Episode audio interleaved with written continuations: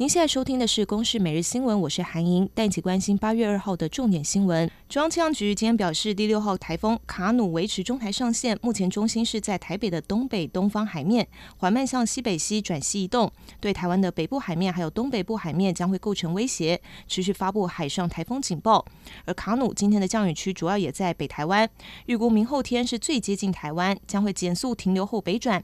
如果台风行径没有特殊变化，预计会在下午的五点半发。布陆上台风警报，受影响的范围包括基隆北海岸、东北角、沿判、双北、基隆还有宜兰，是有机会进入台风的暴风圈。汉光演习刚落幕，位在桃园龙潭的陆军航特指挥部传出现役跟退役的校级军官涉嫌泄露重大的国防秘密给中共的国安案件。前天高检署指挥调查局搜索航特部，约谈了谢姓中校还有担任中间人的谢姓男子，共六个人到案。其中谢姓中校遭法院裁定羁押获准，一名退役的少校则是以六十万元交保。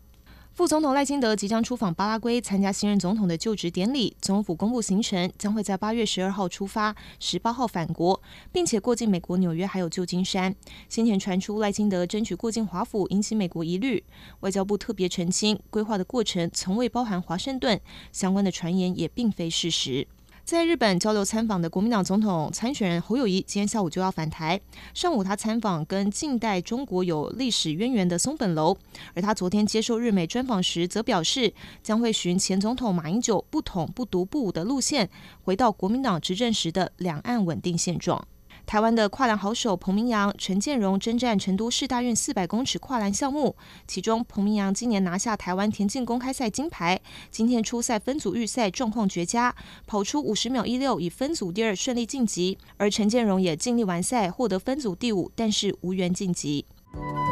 以上新闻由公视制作，谢谢您的收听。